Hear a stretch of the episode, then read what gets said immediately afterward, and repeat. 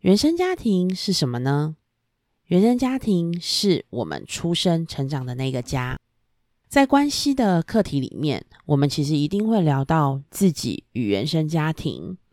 通常我们会伴随一些体验活动，让自己看见原生家庭对我的影响，了解我是如何被形塑成我们现在的自己。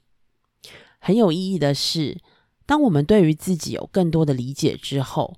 反而更容易在冲突的事件里跳出那个现有情绪的自己，能够跳出自己看自己是非常不容易的。所以，当我们对于自己有足够了解的时候，甚至我接纳那个不完美的自己的时候，在情绪的当下，我们是可以练习跳出那个有情绪的自己。用一个短暂的片刻，跟那一个本身有情绪的内在自我对话的。